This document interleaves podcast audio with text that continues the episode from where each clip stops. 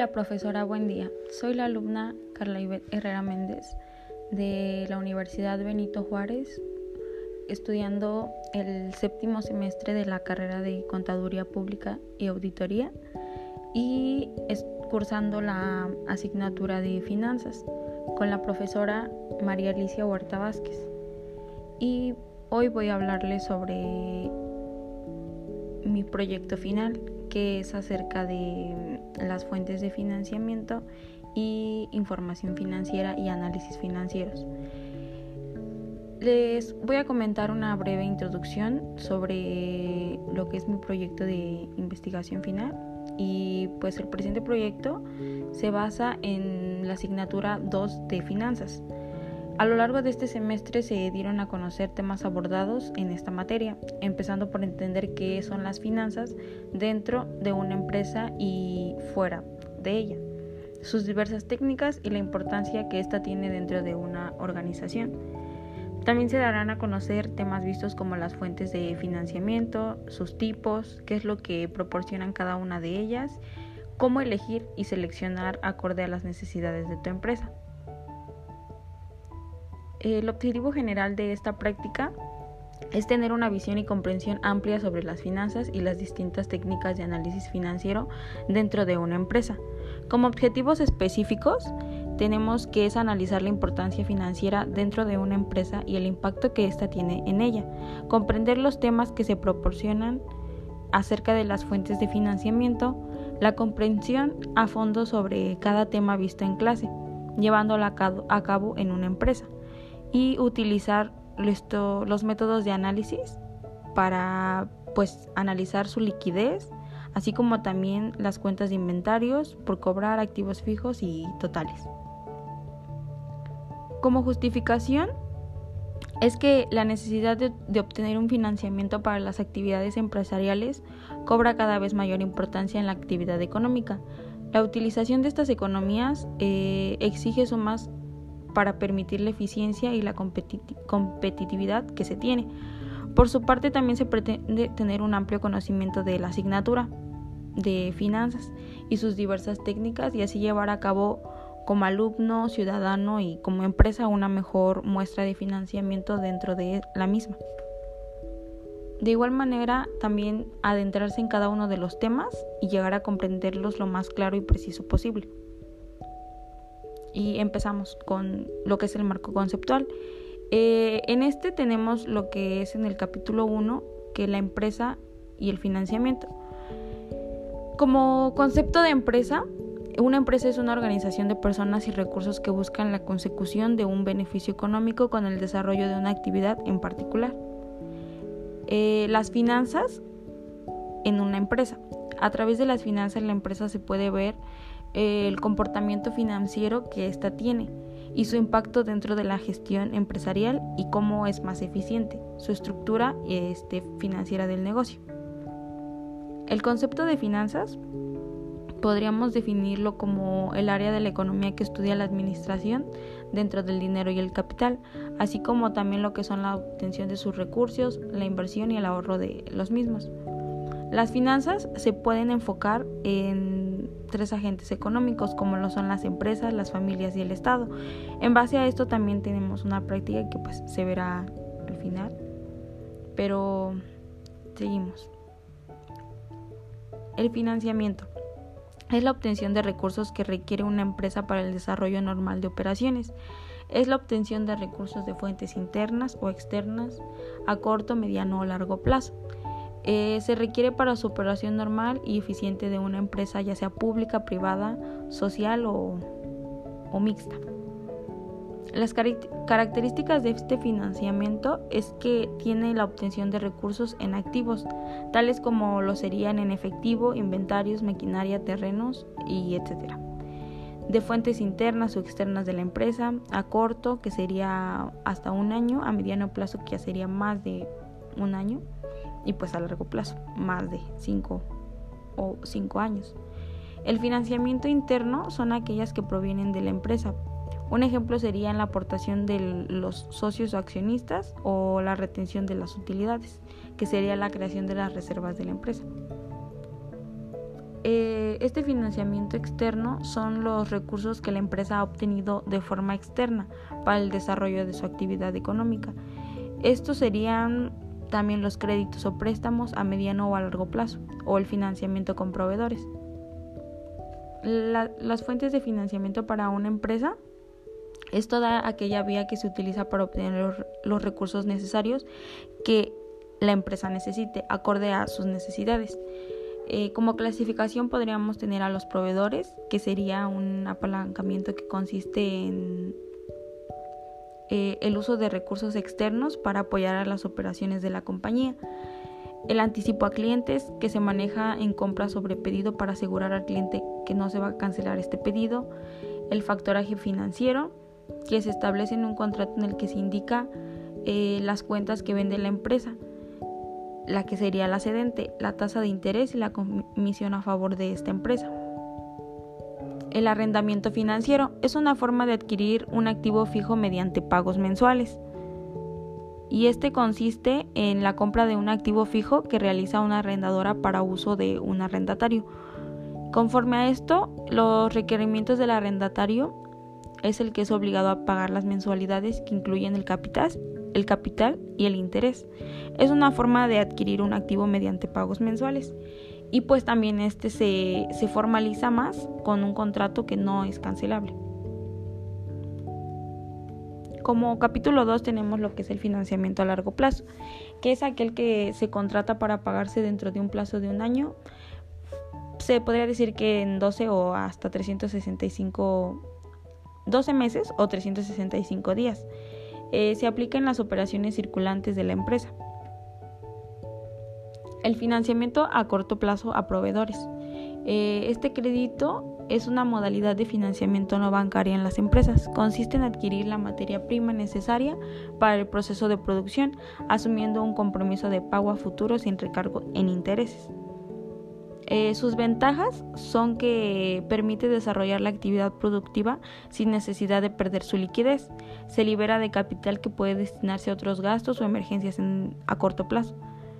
Y como desventajas es que si la empresa hace uso del crédito pierde la oportunidad de obtener un descuento por pronto pago. Como en cualquier modalidad de financiamiento existe un riesgo de crédito y que en este caso es asumido por el proveedor. Eh, también tenemos lo que son los préstamos bancarios a corto plazo, que se utiliza para obtener liquidez inmediata y solventar operaciones que permiten generar ingresos. Este se lleva a cabo en un periodo inferior a 12 meses. Este es, pues a corto plazo se, se vería más en cuestiones no tan, bueno, sí necesarias para la empresa, pero que son menores, como lo sería el préstamo personal, el préstamo quirografario, eh, el préstamo prendario, el préstamo de habilitación o avío. Y siguiente sería el factoraje financiero, que este es un proceso por el cual una empresa comercializa sus cuentas por cobrar, es decir, vende sus facturas a una institución financiera y gracias a esto obtiene efectivo de forma inmediata, lo cual es muy útil para que pueda continuar con sus operaciones. Los tipos de factoraje podrían ser a proveedores, a clientes o a operadores internacionales. Las ventajas de este es que permite a la empresa obtener liquidez de manera inmediata, no afecta su calidad crediticia, eh, ahorra tiempos y esfuerzos que deberían destinarse a cobro de estas facturas. En sus desventajas se obtiene un menor rendimiento por las ventas, ya que la entidad ofrece un precio menor por asumir el riesgo. Esto se debe a que este tipo de operaciones presentan un alto costo para la empresa, que en ocasiones es incompatible con los márgenes de beneficio. Eh, en el financiamiento a largo plazo, eh, este es aquel en el que el tiempo para la devolución del dinero es mayor a un año. Por lo general se emplea para proyectos grandes como expansiones para arrancar un negocio, comprar inmuebles o realizar nuevas inversiones. el financiamiento bancario es considerado como una fuente de financiamiento tradicional, eh, que son los créditos concebidos por el sistema bancario a las empresas privadas o del sector público, así como valores emitidos por empresas privadas, sector público y por el sistema bancario. Eh, uno de ellos sería el crédito a mediano plazo cuando la operación requiere más tiempo para su recuperación y este se da de un año a tres según sea la conveniencia de, la, de las empresas. El crédito personal nace cuando los atributos de reputación y solvencia y de un sujeto satisfacen las exigencias del acreedor y después tenemos el crédito hipotecario, que este es un préstamo de dinero para la compra de un inmueble que tiene garantizado el pago con el valor de la misma propiedad. Este tipo de productos financieros eh, implica un pago por una cantidad prestada más los intereses que sean los correspondientes, de acuerdo a los pagos periódicos. Este tipo de préstamos son distintos a otros que pueden ofrecer debido a sus diferentes factores como lo que es la cantidad del dinero, el motivo y la intervención de las instituciones.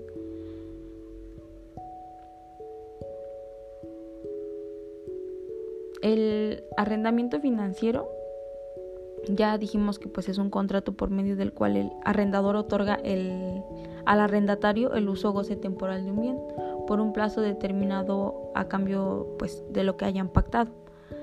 Eh, también lo podemos encontrar en el artículo 44 de la ley del ISR, que es el activo que se tiene que registrar al valor pactado en el contrato y será sujeto a la deducción de estas inversiones.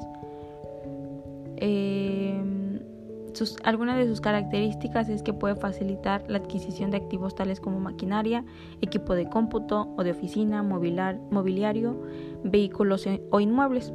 Se establece a través de un contrato en el que se determina el plazo irrevocable y por medio del cual se financia la adquisición de activos tangibles. Eh, algunas de sus ventajas es que rentas un bien o inmueble por periodo forzoso, adquieres bienes muebles o inmuebles, a precios debajo de su valor real, no necesita renovar el activo a largo plazo, se trata de un gasto deducible vía depreciación y después tenemos lo que es el capítulo 4, que ya ahí estaríamos hablando de la información financiera y los análisis financieros. El análisis, perdón, la información financiera ayuda a identificar dónde están las debilidades de la empresa y así poder establecer guías y reglas que permitan mejorar el funcionamiento de, nuestra empresa. La información cuantitativa expresada en unidades monetarias y descriptivas que muestra la posición y el desempeño financiero de la empresa. La necesidad de esta información hace que se realicen los estados financieros, ya que pues los estados financieros son parte fundamental y muy importante de lo que pues es una empresa, porque ahí se expresa tu situación financiera y tus resultados de tus operaciones. La importancia de la información financiera en una empresa es que formula conclusiones e información de, de nuestra empresa, de cómo se encuentra y para saber si esta información en general se podrá evaluar a, futuro y tomar buenas decisiones. Los estados financieros básicos deben cumplir con el objetivo de informar sobre la situación financiera de la empresa en cierta fecha y pues el resultado de las operaciones. Nos podemos basar en los tres principales y más comunes de los estados financieros, que es el estado de situación financiera o balance general, el estado de resultados y el estado de costo de producción y ventas. Eh, seguimos con los métodos de análisis de verticales, que en uno de ellos son los porcientos integrales. Este método consiste en expresar en porcentaje las cifras de un estado financiero o un balance en porcientos integrales y ya que este indica la proporción en que se encuentran invertidos en cada tipo este, los recursos totales de la empresa, así como la proporción que estos están financiados, tanto por los acreedores como los accionistas de, la misma empresa. Eh, en, en nuestras prácticas también se presentan ejemplos sobre lo que son los porcientos integrales, basados en un balance general, eh, el estado de resultados y el estado de costo de producción de ventas. Después, eh, y por último, pues tenemos las razones simples.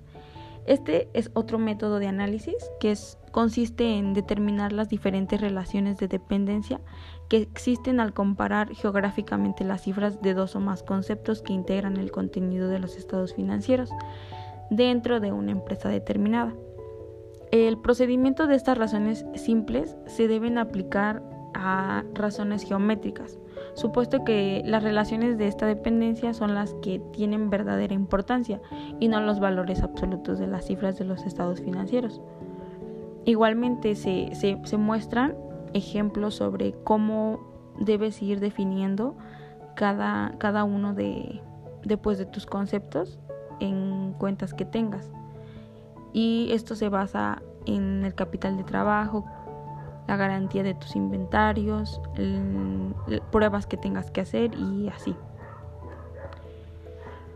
Como conclusión, podríamos afirmar que lo que permite a una empresa su buen funcionamiento es una buena organización, una buena administración y un buen control financiero.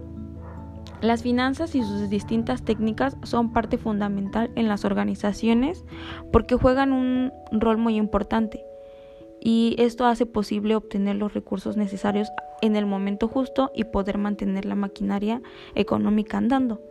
Nos ayudan a controlar, de manera mucho mejor todos aquellos gastos o ingresos que podamos tener. Esto es por igual manera en, pues en todos los conceptos, ya sea que sean empresas y cada uno de nosotros por individual, así como también pues conocer ampliamente las fuentes de financiamiento y cuál de ellas es acorde a las necesidades de nuestra empresa.